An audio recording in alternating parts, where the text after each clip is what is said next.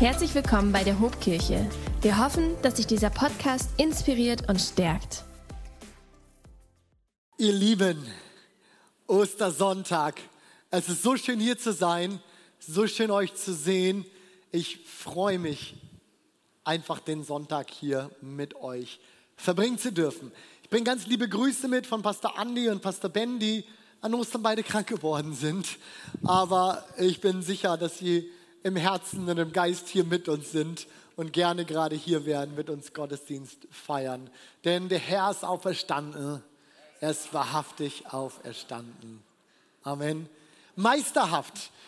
So haben wir die kleine Predigtserie ja genannt, die uns in diesen Tagen, in diesen Ostertagen hier beschäftigt. Und damit feiern wir Jesus und all das, was er für uns getan hat. Jesus als unser Meister hat sein Meisterwerk, wenn wir es vielleicht mal mit dem Namen, dem Titel unserer Predigtserie hier gerade sagen wollen, hat sein Meisterwerk am Kreuz von, auf Golgatha vollbracht.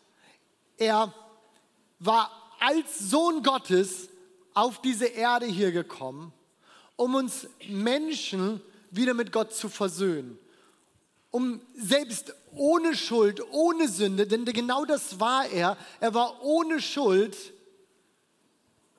für uns stellvertretend und all unsere Schuld und Sünde ans Kreuz zu gehen. Das war Jesu Meisterwerk. Und am Kreuz ruft er selbst dann aus, es ist vollbracht.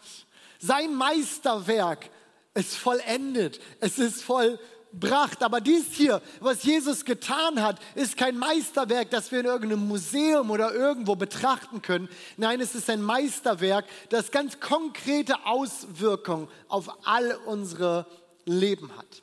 Ihr Lieben, es ist Ostern und es bedeutet, der Herr ist auferstanden und dass er auferstanden ist, das verändert alles. Denn Ostern, das ist der Dreh- und Angelpunkt des kirchlichen Kalenders. Es ist nicht der Start, es ist nicht der Beginn des kirchlichen Kalenders, aber es ist der Dreh- und Angelpunkt. Alles hängt da dran. Es ist der Dreh- und Angelpunkt, ja auch unseres ganzen christlichen Glaubens. Meine Töchter Amelie und Ida, die sind immer ganz aufgeregt, wenn es auf irgendwelche Feiertage zugeht. Oder irgendwas, wo es Geschenke gibt. Oder irgendwas, wo man was gewinnen kann. Oder egal, fast egal, was es ist. Aber sie sind dann immer super aufgeregt. Und letzte Nacht konnten sie auch ganz schlecht schlafen. Und gestern Abend, wo sie super aufgedreht und aufgeregt schon waren, hat Imken irgendwann gesagt zu meiner Großen, zu Amelie, Amelie, es ist nur Ostern, es ist nicht Weihnachten. Und Amelie guckt Imken an und sagt, Mama, Ostern ist viel wichtiger. Da ist Jesus auferstanden. And she's got a point. She's got a point. Es ist der Dreh- und Angelpunkt unseres christlichen Glaubens.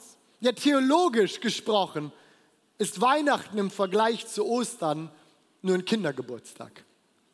Ich meine, es ist ein Geburtstag im wahrsten Sinne des Gebur äh, äh, Wortes, aber es ist wirklich im Vergleich zu Ost, äh, zu Weihnachten, äh, zu Ostern ist Weihnachten nur ein Kindergeburtstag. Ja, der Theologe N.T. Wright, er beschreibt es mal wie folgt. Er schreibt, man streiche Weihnachten und im Hinblick auf die Bibel verliert man je zwei Kapitel am Anfang des Matthäus und des Lukas-Evangeliums, mehr nicht man streiche Ostern und man hat gar kein neues Testament. Ja, man hat auch kein Christentum, wie Paulus sagt, ihr wäret immer noch in euren Sünden.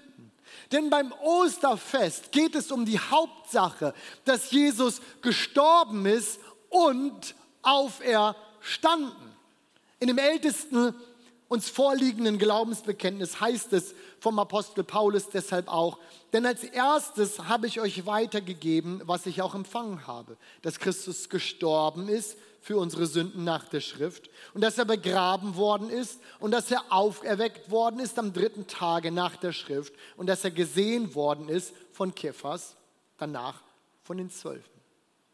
Das Kreuz, ihr Lieben, wir haben es in den letzten Tagen schon immer wieder so benannt und betont, das Kreuz ist der Ort, an dem Jesus von Nazareth zu Jesus, der Christus wird.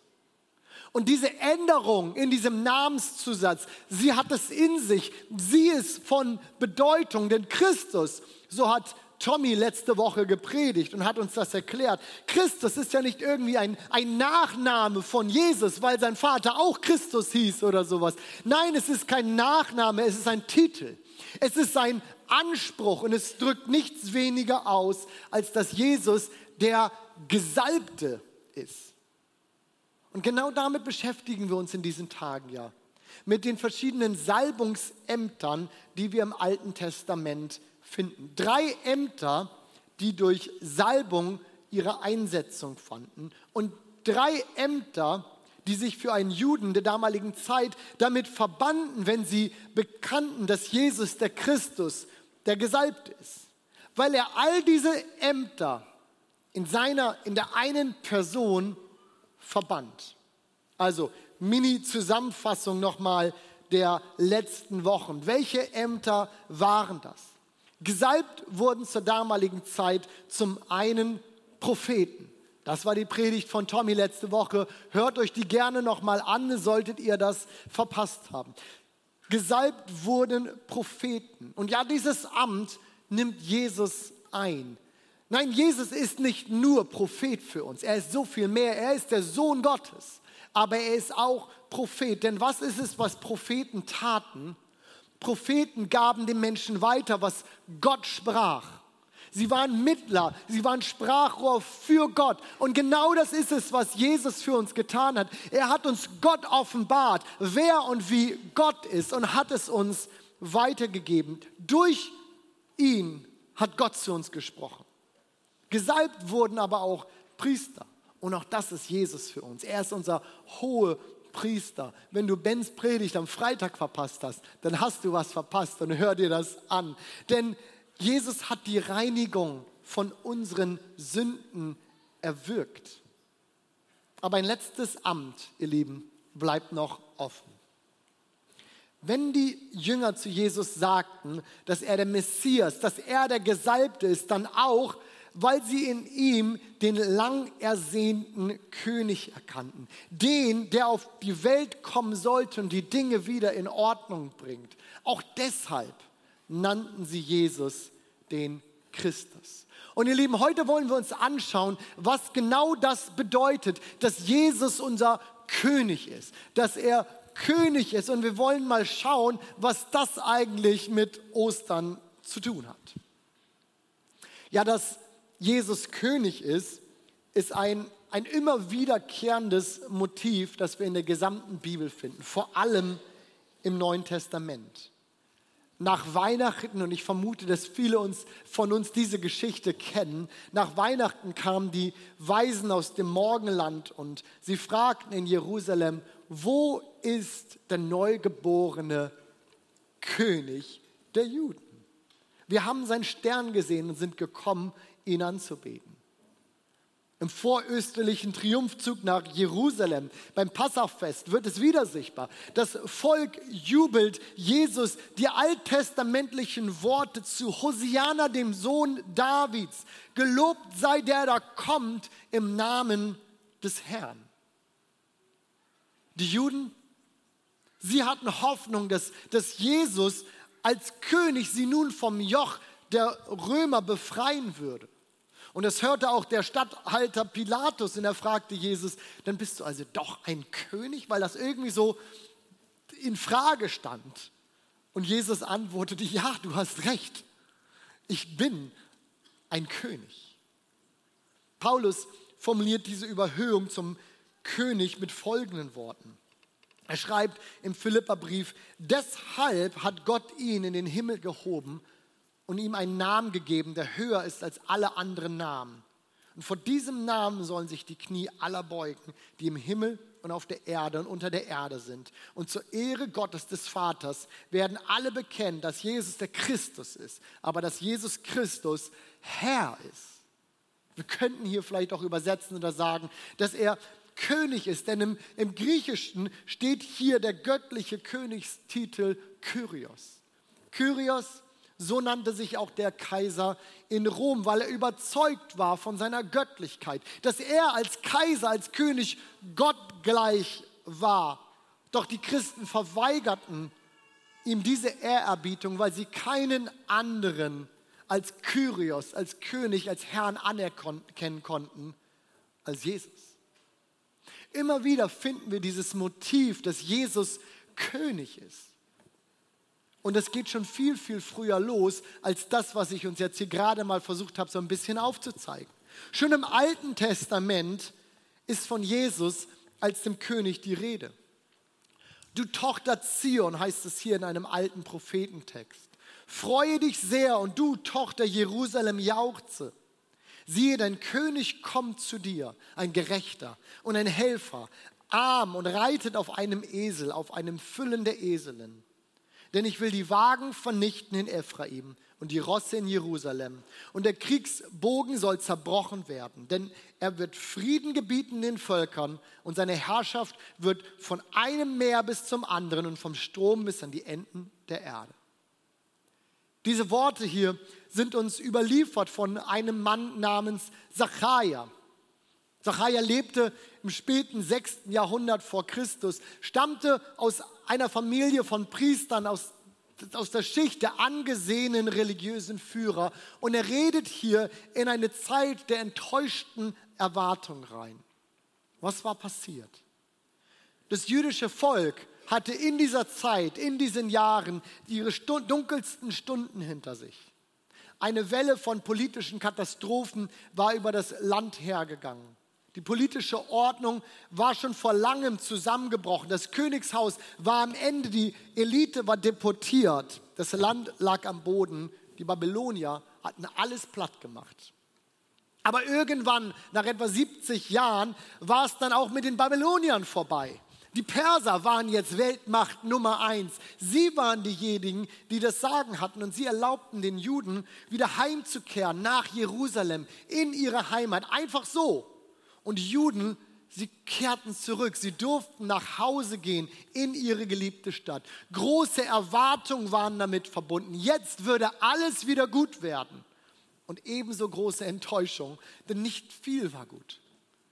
Stadt und Land alles lag immer noch in Trümmern und daran änderte sich so schnell auch erstmal nichts. Man war jetzt wieder zu Hause in seiner geliebten Stadt, aber das war auch schon so ziemlich alles, was stimmte.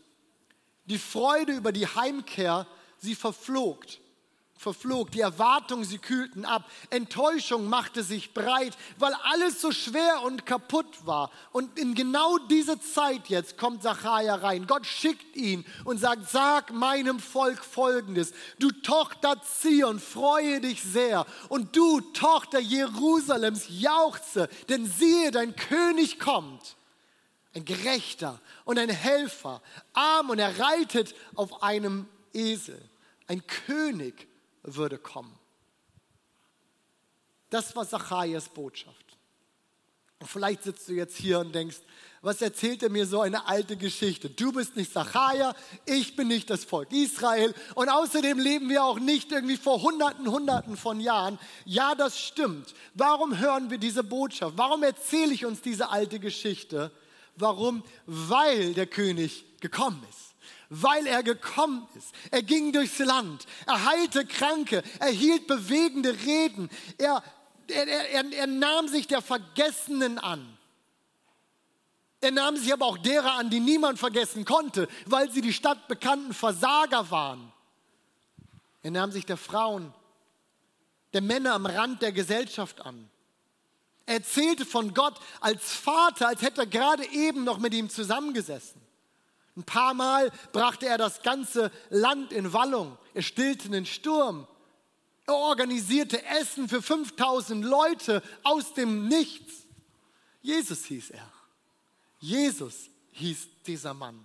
Ein Zimmermann aus Nazareth, wohnhaft in Kapernaum, meist unterwegs mit so einer ganz wilden Truppe von Männern, die überhaupt nicht zusammenpassten, aber irgendwie folgten sie ihm nach. Irgendwie waren sie mit ihm unterwegs. Und dann passierte es. Er kam nach Jerusalem. Er zog ein in diese Stadt mit seinen Jüngern und er saß auf einem Esel. Und er wirkte so erhaben, so, so, so in sich ruhen, so stark, so Ehrfurcht erbieten und zugleich so bescheiden. Einfach. Irgendwie so gar nicht eingebildet. Und versuchen wir uns mal so ein bisschen reinzuversetzen in diese Szene, in diese ganze Situation. Den ersten fiel das vielleicht auf und fiel ein, das Wort machte die Runde. Erinnert ihr euch? Woran? Na, an die, an die alten, alten Worten, Worte vom Propheten Sacharja. Die Verheißung Gottes, dass ein König kommen würde und dass er auf einem Esel einziehen würde. Gerecht sollte er sein und integer und stark und ein Helfer in der Not. Na, und ja, seht ihr es? Könnte es sein? Kann es sein? Könnte es sein, dass er es ist? Ja, er, ja, er, muss, er muss es sein. Und uns ist überliefert, ich habe es gerade schon gelesen aus dem Matthäusevangelium, dass die Leute begannen zu rufen, Hosianna, du Sohn Davids, gelobt sei, der da kommt im Namen des Herrn. Hosianna in der Höhe. Er war da. Der König war gekommen. Der so lange versprochene König, er war nun da. Und ich weiß nicht, wie es euch geht, wenn ich hier von einem König erzähle. Ich muss sagen, dass, dass, dass ein König und diese ganzen Titel, sie sind mir doch ein wenig merkwürdig abstrakt. Es sei denn, wir haben hier ein paar Royal-Fans. Haben wir Royal-Fans im Raum? Irgendwo outet euch, Dankeschön. Ein paar Royal-Fans geht und dann schlägt euch das Herz wahrscheinlich höher, wenn ihr vom König hört. Und Prinzessin, meine Töchter lieben auch Prinzessin, aber ich glaube noch aus anderen Gründen, weil die alle pink und egal.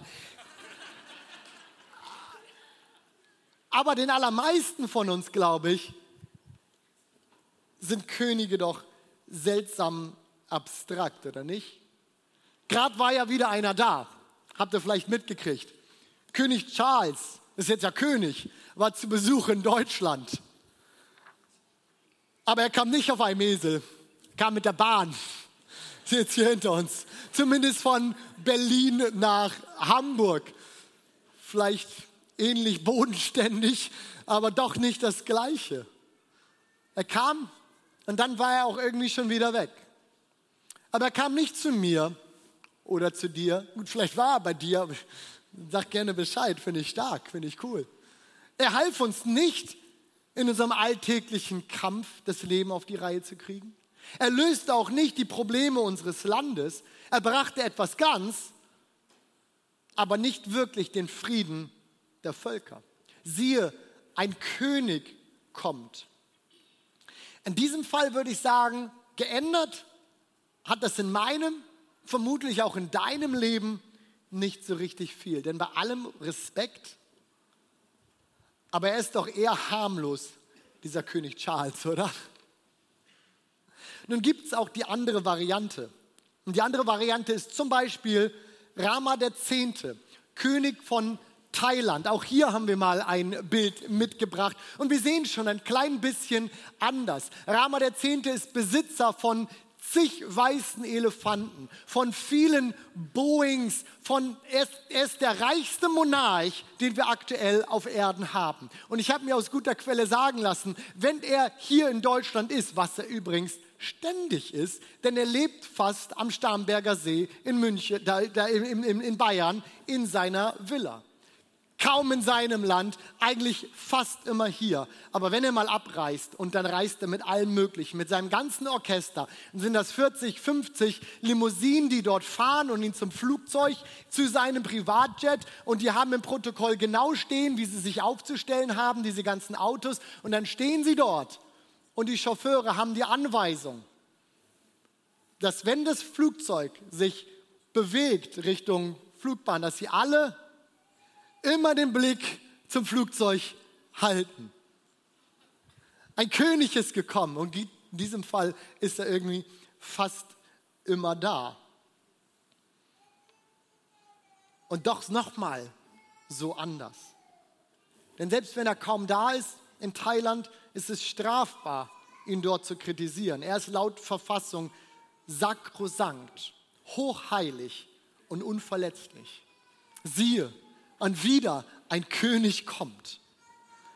Aber von diesem fällt es schwer zu sagen, ein Gerechter und ein Helfer. Könige sind in unserer Zeit, und vergebt mir, wenn ich das hier vielleicht so vereinfache, aber Könige sind in unserer Zeit entweder nett und harmlos wie Charles oder reich, unnahbar und rücksichtslos wie Rama der Zehnte. Oder es gibt sie schlichtweg nicht mehr, weil das Volk regiert. Zur damaligen Zeit, zur Zeit von Zachariah, da kannte man Könige. Und man wusste, wie sie war. Sie waren Eroberer, sie setzten brutal ihre Macht durch. Aber egal, ob wir mit unseren Bildern von Königen oder aus der damaligen Zeit, ich würde sagen, alle werden sich irgendwie verwundert die Augen gerieben haben, als sie hörten, wie dieser König hier sein sollte. Denn das, was beschrieben ist, ist so anders als das, was wir von Königen wissen. Aber Jesus, er war König. Und wisst ihr warum?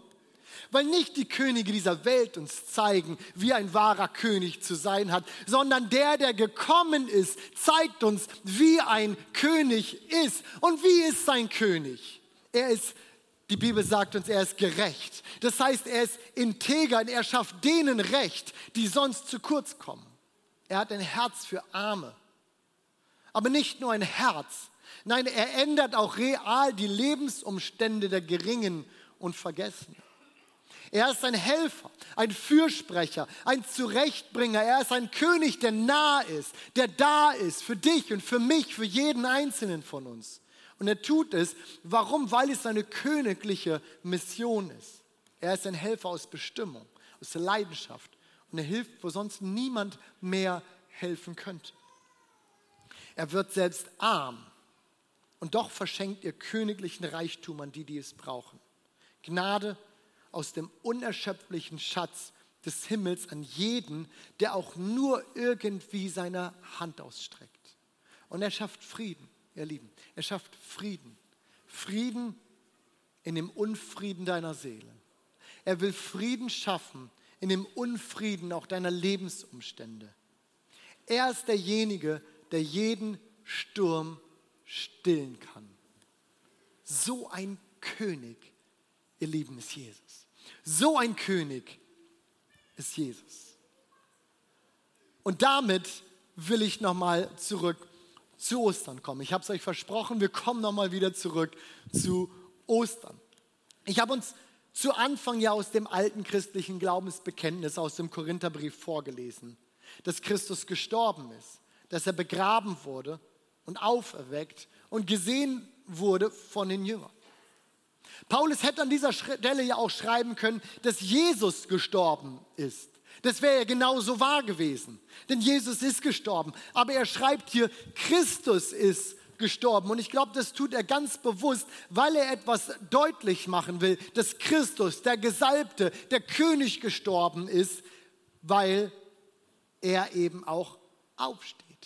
Er betont das nochmal in Vers 14, ein paar Verse weiter. Dort heißt es, wäre aber Christus, der Gesalbte, der König, nicht auferstanden, so hätte unsere ganze Predigt keinen Sinn und der Glaube hätte keine Grundlage. Aber weil er auferstanden ist, ändert das alles, denn es bedeutet, dass der König lebt. Es bedeutet, dass der König auf dem Thron sitzt, damals und heute immer noch, denn er lebt. Und die Jünger hatten es gesehen.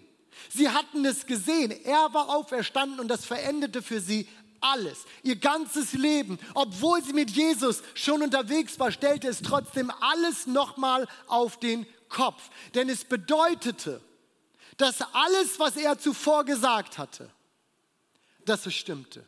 Und es bedeutete, dass alles, was er ihnen über das ewige Leben gesagt hatte, dass es wahr ist und eintreffen würde. Denn wenn Jesus auferstanden ist, als der Christus, dann würden auch sie einmal auferstehen zu ewigem Leben. Und dort, wo sie vielleicht noch zögerlich gewesen sind, wo sie ängstlich waren, wo Unklarheit war für sie, wo es hingeht, änderte das mit diesem Punkt alles. Und sie setzten ab diesem Punkt ihr Leben all in. Sie setzten alles auf die eine Karte und sie zogen los. Und sie trugen das Evangelium in alle Himmelsrichtungen und durch nichts ließen sie sich aufhalten.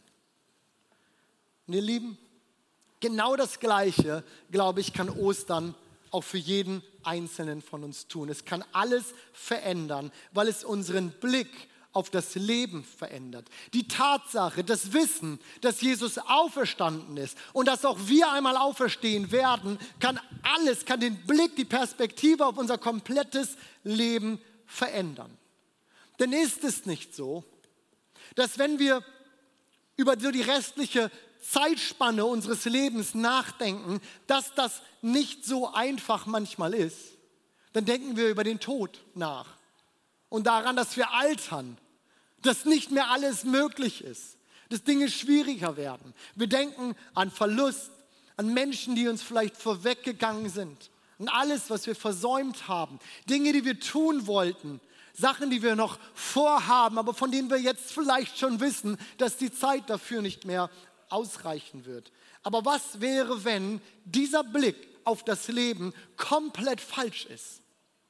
Und lasst mich mal versuchen, das am Ende dieser Predigt mit einer Illustration nochmal zu verdeutlichen. Und jetzt brauche ich einmal meine, meine Requisite dazu. Eine teure Requisite. Klopapier ist teuer geworden, ihr Lieben. Ich habe hier wirklich, ich, ich gehe hier ins, ins Ganze. Was? Schau mal, wir glauben, dass das hier unser Leben ist. Und wir haben nur dieses eine Leben.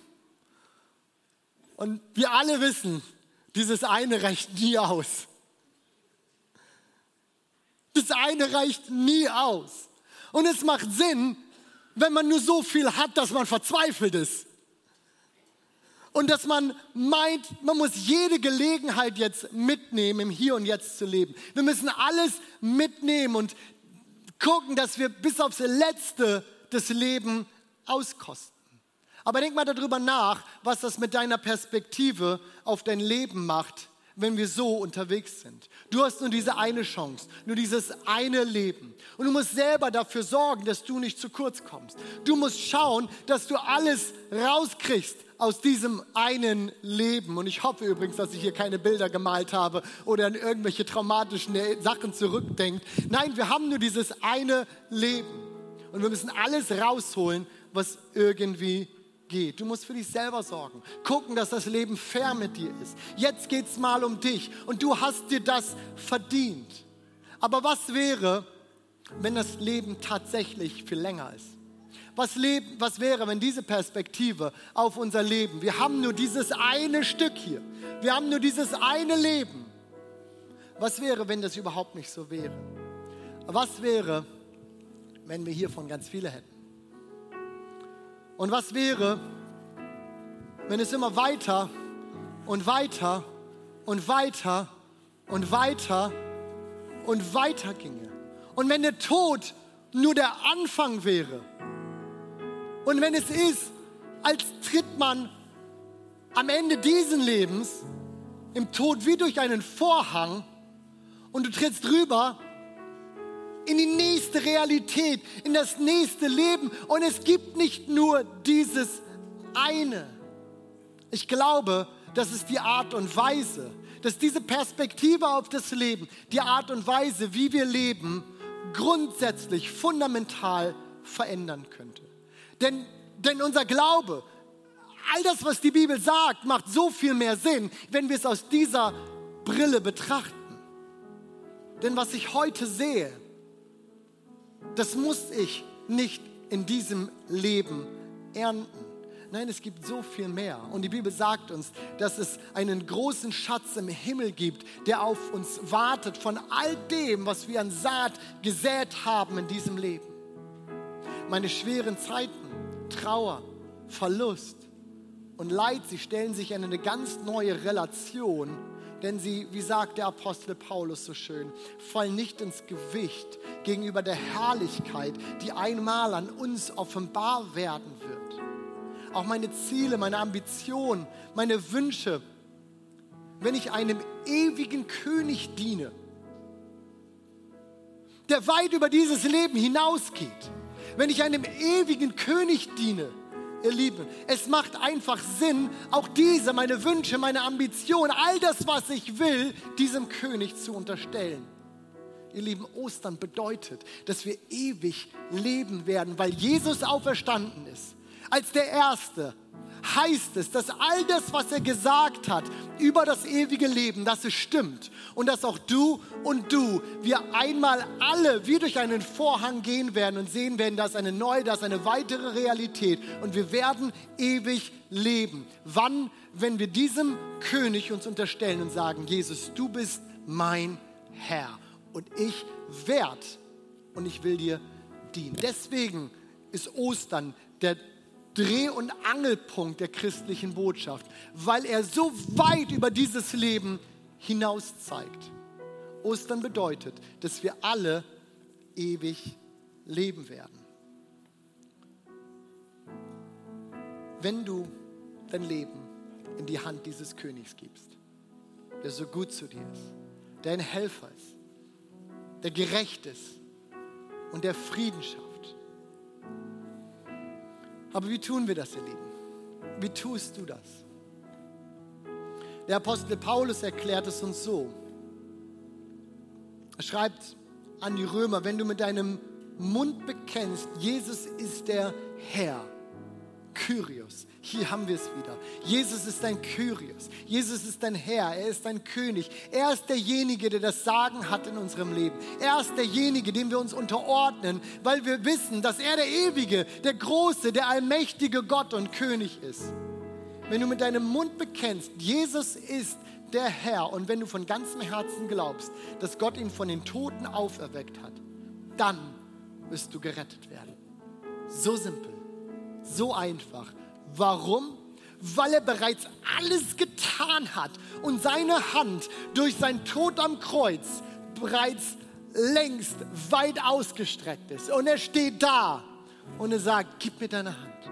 Gib mir einfach deine Hand. Sag einfach ja. Ich will dein König sein, dein gerechter König, dein guter König, der es gut meint mit dir, der dich erschaffen hat und der weiß, was du brauchst der dich sieht in deiner Not, in deinem Leid, der dich sieht mit deinen Ängsten, mit deiner Trauer, der dich sieht mit deinen Selbstzweifeln, mit all dem. Und ich reiche dir meine Hand, weil ich dir helfen will. Ich will dein König und dein Herr sein. Aber nicht als irgendein Tyrann, sondern als ein gerechter, ein guter Gott. Es ist so einfach, weil er bereits alles getan hat. Und wie sagst du ja? Du kannst es tun durch ein einfaches Gebet, das du sprichst, indem du ihm zum Ausdruck bringst und sagst, ich will das. Jesus, ich will, dass du mein Herr bist. deswegen ordne ich mein Leben dir unter. Ich sage Ja zu dir und ich bekenne, dass du der Herr bist. Und ich glaube, dass du von den Toten auferstanden bist und dass du lebst. Ihr Lieben, und diese Einladung ist heute Morgen da für dich. Du kannst es machen. Du kannst ihm einfach Ja sagen. Darf ich uns einladen, dass wir gemeinsam aufstehen? Und ich will fragen, ob Menschen hier sind, die sagen, ja, das möchte ich heute Morgen tun. Ich möchte Ja sagen. Wenn diese Hand ausgestreckt ist, wenn alles getan ist, dann will ich die Zuversicht, das Wissen, dass auch ich ewig leben werde mit diesem Gott und mit diesem König. Und ich werde dich gleich bitten, dass du mir deine Hand zeigst, wenn du sagst, das bin ich. Das ist meine Entscheidung heute Morgen. Und was wir dann tun werden, ist, wir werden ein einfaches Gebet sprechen, so wie ich uns das gerade eben erklärt habe. Ein einfaches Gebet, in dem wir sagen, Jesus, ich glaube das. Ich glaube, dass du auf diese Erde gekommen bist, dass du für meine Schuld, meine Sünde gestorben bist dass du auferstanden bist und dass du lebst. Und ich möchte, dass du mein Gott bist. Und darf ich dir was sagen? Ich will es dir jetzt schon zusprechen. Du wirst die Gewissheit haben, ich darf es dir so sagen, dass du ewig leben wirst, die Ewigkeit mit diesem liebenden Vater, Gott und König verbringen wirst. Amen. Hey, ist jemand da heute Morgen oder heute Mittag, der sagt, das ist meine Entscheidung. Ich will das. Ich sage Ja zu Jesus. Jesus soll mein Herr sein. Er zeigt mir jetzt mal deine Hand. Dankeschön, danke, danke, Dankeschön. Ja, danke schön. Ich sehe eure Hände. Dankeschön. Ja, großartig. Hey Gemeinde, lass uns gemeinsam beten. Lass uns, lass uns gemeinsam beten. Und wenn wir gebetet haben, dann geben wir Gott noch einmal einen großen Applaus, weil wir wissen, das ist ein Applaus unseres Bekenntnisses, dass wir meinen, was wir gerade gesprochen haben. Und wir beten, Jesus, ich danke dir, dass du auf diese Erde gekommen bist, um für meine Schuld zu sterben. Ich hätte nichts dagegen tun können, dass ich von dir getrennt war. Aber du hast mich versöhnt mit Gott. Und ich glaube, dass du auferstanden bist und dass du lebst. An diesem Tag will ich dir sagen, du bist mein Herr und ich will dir folgen. Ich will dir gehorchen. Von diesem Tag an will ich mit dir gehen als mein Gott. Amen. Komm, lass uns Gott einen großen Applaus geben. Amen. Wenn dich dieser Podcast gesegnet hat, würden wir gern deine Geschichte hören. Schreib uns doch unter hallo@ho.de oder noch besser, schau einfach mal persönlich bei uns vorbei. Wir freuen uns auf dich.